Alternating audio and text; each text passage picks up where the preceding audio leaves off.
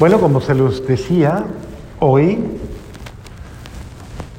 concluye el tiempo de la Navidad, pero dejándonos la conciencia de aquello que como un don de Dios, como un regalo maravilloso, nos lleva a la adultez de la fe, a la madurez en la fe. Y estamos hablando precisamente del don y la gracia de la vida nueva que se nos ha dado en Cristo Jesús por el bautismo. Nuestro Señor a través de los signos del agua, signo del agua, el signo del óleo, la unción sacramental, que nos la ponen en el pecho para la liberación y la, y podríamos decir, la sanación de toda la acción del mal en nuestra vida, pero también la consagración con el santo crisma, esa consagración que precisamente nos lleva a recordar que somos eh, hijos amados de Dios en la triple dimensión. ¿Se acuerdan cuál es la triple dimensión? Sacerdote, ¿qué más? Profeta y rey. Muy bien. Entonces es la dimensión sacerdotal que se manifiesta en nuestra vida, la dimensión profética y la dimensión real. Cada una de ellas son esas características propias de un hijo amado de Dios. El Señor nos recuerda a través de la profecía, precisamente de Isaías, en la primera parte, cuando escuchábamos, consolad, consolad a mi pueblo y decidle que ha terminado su yugo, su esclavitud, que ha terminado el tiempo el tiempo de la servidumbre y Dios lo ha liberado porque ya ha recibido de manos del Señor el castigo por todos sus pecados. Es el sentido mismo como en Cristo Jesús, la vida nueva que Cristo nos ha traído y por eso la Navidad se, se conecta precisamente con el misterio del bautismo, porque hoy llegamos al punto en el cual entonces la adultez de nuestro Señor Jesús la madurez de nuestro Señor Jesús, la madurez de la obra de la salvación, llega a cada uno de nosotros porque es una obra de vida, de vida completa. Uno eh, se pone a pensar, bueno, ¿cómo es posible o cómo podría realizarse en mi vida personal ese cambio de vida, esa vida nueva? Y obviamente hemos recibido un regalo, un don, un regalo, uno no pide que le regalen es decir, uno simplemente es un sujeto pasivo cuando recibe un regalo. El regalo que Dios nos ha hecho es una vida nueva, es una vida de gracia, es una vida de bendición. Y no tenemos que haber hecho algo para merecerlo. Porque usted a un hijo no le regala algo porque lo merece, ¿o sí? ¿Sí o no? ¿Sí? ¿Porque se lo merece? O sea, usted a sus hijos le da solo porque se los merece. ¿Sí? ¿Así, a, usted le trataron así? ¿No? ¿Usted alguna vez se ha merecido, se ha merecido todo lo que le han dado? ¿No? Bueno. Eh, obviamente, un hijo no le dan lo porque se lo merezca, sino porque, a ver, Porque es un hijo. Y por ser hijo, tiene el derecho a participar de todas las bendiciones de un hogar. Un hijo es, y usted como padre está obligado. Entonces, porque ahí viene el reclamo de muchos muchachitos, ¿no? Y entonces usted para qué me trajo al mundo? Eso es lo que le preguntan, ¿no? ¿Para qué se puso a, hacer lo que no quería hacer, si no me quería asumir. Entonces, es el sentido. Entendamos claramente, el Hijo es, es el fruto, el regalo de la vida, pero Él es merecedor de todo nuestro amor, porque ya Él es un regalo. Un hijo ya es un regalo, ¿o no? Claro, es una bendición que llega a tu vida. Y mira, mira cómo porque podríamos pensar que esto también está en las manos de Dios. ¿Cómo? Podríamos pensar que Dios que ama a todos sus hijos, el regalo que Él se da a sí mismo, y lo digo perdón, de esta manera, el regalo que Dios se da a sí mismo es reengendrar a los hijos en la gracia de la vida nueva por medio del bautismo. O sea, doblemente hijos. Hijo por la creación e hijos por el don del bautismo. Hay criaturas en la tierra, humanas, que permanecen bajo el signo de hijos de Dios por el don de la creación, ¿cierto? Pero el trabajo de la evangelización consiste en llevarles la salvación que nos ha dado quién? Nuestro Señor Jesucristo. ¿Y por qué nos ha dado Él esa salvación? ¿Se acuerdan por qué? Por amor, sí. ¿Pero por qué? Porque Jesucristo ha vencido el pecado. Jesucristo es el único el que ha venido precisamente a salvarnos del pecado. El pueblo de Dios que vive bajo el signo del pecado, bajo el signo de, de, la fragilidad, de la debilidad, recibe a través de la gracia del bautismo el don de ser preservado del mal. ¿Sí lo sabía usted? El don de ser preservado para la vida nueva para la vida de la gracia. Por eso dice claramente, hemos recibido gracia, gracia sobre gracia, y esa gracia nos ha introducido en una vida sobrenatural. Entonces, en este sentido, Cristo nos ha traído la vida sobrenatural. ¿Qué quiere decir? Que una persona que no viva el bautismo vive bajo el signo del pecado vive bajo el signo de, la conscupiscencia que llama el apóstol San Juan, o sea, de la fragilidad, de la debilidad, de esa tendencia constante al pecado.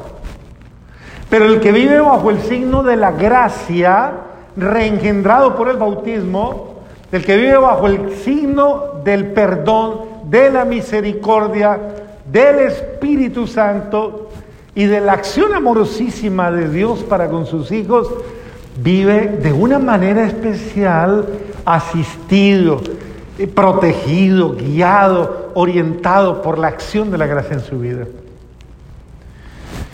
Ese es el sentido del bautismo, por eso es bueno vivir en el bautismo, vivir el bautismo. ¿Y cómo vivo yo el bautismo, Padre? No pierda la gracia de Dios. ¿Cómo se pierde la gracia de Dios? por el pecado. Cuando usted se sumerge en el pecado, inmediatamente queda triste y dolorosamente, podríamos decir, privado de la vida sobrenatural y expuesto a la vida de la carne, del mundo y del demonio. Y por eso le pueden pasar miles de cosas. Claro que sí. Porque usted Tristemente es como si usted cortara la protección, como si usted cortara todo, porque el pecado lo expone inmediatamente a la acción del mal, le expone a usted a su familia, a la oscuridad, a las tinieblas, a, la acción del mal, del mundo, de todo. Entonces, el que vive en el pecado vive bajo el signo básicamente del mundo y de la acción del mal. Muy bien. ¿Cómo recupero yo la gracia del bautismo si la perdí? Si tuve la desgracia de perderla. ¿Cómo vuelvo a la vida sobrenatural? ¿Cómo vuelvo yo a la vida sobrenatural? Díganme. ¿Cómo? Muy bien, por la confesión, por el sacramento de la confesión, vuelvo a la gracia sobrenatural, vuelvo a nacer a la vida de Dios, a la vida divina y todas las bendiciones, todas las gracias de Dios vienen sobre mí. Hay gente que viene y me dice a veces, ay Padre, venga, bendígame Padre para que me vaya bien. Y uno lo entiende que es un signo bonito, es una experiencia bonita, pero yo a veces tengo la delicadeza de preguntarle a la persona, bien, ¿ya te confesaste? Y la persona a veces dice, Ah, no, hace 20 años que no me confieso. Hace 10 años que no me confieso, hace 15 que no me confieso. Ah, no, padre, yo casi nunca me confieso. ¿Ok? Y la pregunta que sigue es inmediata. ¿Cuánto hace que no se baña? ¿Por qué? Porque una persona que vive bajo, bajo la acción del pecado, básicamente acumula, acumula, acumula y acumula basura, basura, basura. ¿Usted se imagina acumulando basura cinco años, diez años, veinte años? Déjese de bañar una semana y verá qué le pasa. Bueno, un año, un año, a ver a qué huele. 15 años, a ver a qué huele. Y los que llevan como 40 años sin confesarse, ¿a qué huelen? Huele a amargura, huele a rabia, huele a impaciencia, huele a odio, huele a envidia, resentimiento, huele a... Usted huele a lo peor. Y usted se está desgraciando su vida. Porque usted lo único que está haciendo es acumulando y acumulando y acumulando. ¿Qué? Basura, basura. Usted huele peor que, la, que el carro ese que pasa por ahí los martes y los viernes recogiendo los, los residuos. Por eso la gente a veces no puede con usted. Uy, esta señora huele a rabia. Este señor huele a soberbia, huele a mal genio. Huele a... ¿A qué huele el de al lado? Huele a suavecito. A ver a qué huele. Huele, huele a envidia, huele... Bueno, la única forma en la que usted puede restaurar la vida entonces, ¿cómo es? Confiésese, báñese, báñese en las piscinas naturales y sobrenaturales de la gracia. Límpiese, eso es la confesión con el sacerdote. No sea usted de los que caen, yo me confieso con un árbol y va y se abraza de un árbol. Aquí hay de esos que se confiesan con un árbol. O yo me confieso yo con yo. No, yo. ¿Usted sabe cómo se bañan los gatos? Con su propia saliva. Igual, lavado de gato. Entonces, confiésese. Yo no me voy a confesar con otro pecador peor que yo. Y yo le digo, indudablemente usted tiene la razón, yo soy peor que usted. Más aún, ni usted esforzándose va a alcanzar a ser tan peor como yo. Porque el día que usted tenga la gracia de que en sus manos y a través de sus labios y sus palabras un pedazo de pan y un poco de vino se convierta en el cuerpo y la sangre de Jesús, ese día será tan pecador como yo. Antes no puede serlo. Porque al que más se le da, entonces en mí cualquier pecado es mucho más grave. Pero eso no le culpa a usted. usted tiene que tener en cuenta claramente que usted está llamado también a, a, vivir limpio para Dios y limpio para los hermanos. Eso es una señal de convivencia. Vivir la gracia bautismal es vivir limpio en medio de los otros. Cuando usted no está limpio frente a los demás, usted incomoda a todo el mundo. Porque la gente se da cuenta y dice, huele mal. En cambio, cuando usted se baña, se lava en las piscinas de la gracia, eso cumple la misma misión y función que un baño natural. Cuando usted se baña, el baño lo limpia, lo lava, lo hace alegre, feliz, ligero, huele bien. Y todo el mundo que dice, ay, estás fresquito, ¿cómo huele de rico usted? Eso es lo que hace la confesión en un alma la lava, la limpia, la libera, la oxigena, la renueva, la restaura. Entonces, es importante que usted viva la gracia bautismal, vuelva, dése la alegría de volver a nacer. Sienta, sienta el alivio que sienten las almas sencillas y limpias eh, quítese tanta carga de encima, tanto peso de encima. Entrégueselo a Dios en la confesión. Ay, Padre, habrá, dirá quién. Entonces me va a estar confesándome, me va a tocar confesarme todos los días. Bueno, bendito sea Dios. Si todos los días se llena de mugre, pues ¿qué hacemos? Vuelve y le pregunto, ¿cuánto hace que se bañó la última vez? ¿Hace un año? Bendito sea Dios. A veces uno se baña hasta dos veces y tres veces al día, ¿no? Santa Teresa de Ávila se confesaba todos los días. Santa Teresa de Ávila. Porque ella decía, llegó un momento en que decía, no me baño solo porque tenga o no tenga pecado, sino porque no quiero desperdiciar la gracia de Dios.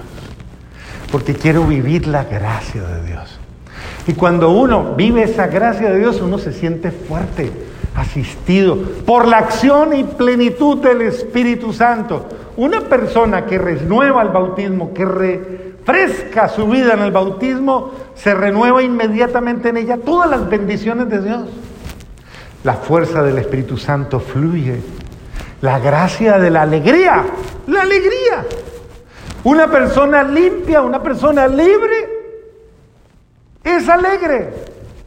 Regularmente la gente que no es libre, que tiene demasiadas ataduras, demasiadas amarrajes, demasiadas cadenas, demasiadas opresiones interiores, cuando una persona vive tan así, no es libre y no es feliz. Pregúntele al de al lado, ¿usted es libre? Ahora pregúntele, vuelve y pregúntele, ¿usted es feliz? Si es feliz. ¿Tiene cara de feliz? Mire a ver.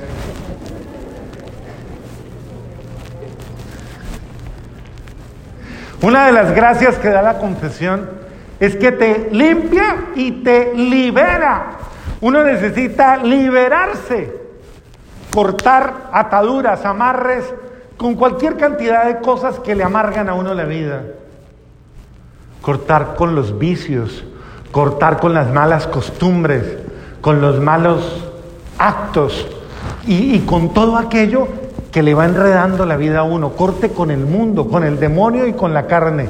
Y comencemos a vivir una vida nueva, una vida renovada, una vida animada por la fuerza del Espíritu Santo, renovada por su amor porque el Señor nos ama y quiere vernos como lo que somos, hijos suyos. Y hay una frase que es muy cierta y hay que, eh, creo que hay que ponerla más en sintonía con nuestras vidas. Usted es de sangre noble, ¿sí lo ha pensado? No de sangre azul, porque la tiene roja, ¿no? Hay gente que se de sangre azul. No, no, no le estoy hablando de las ¿cómo se llaman estas? Eso, todo esto de la aristocracia humana. No, usted es de aristocracia divina. Divina. Porque usted es hijo de Dios.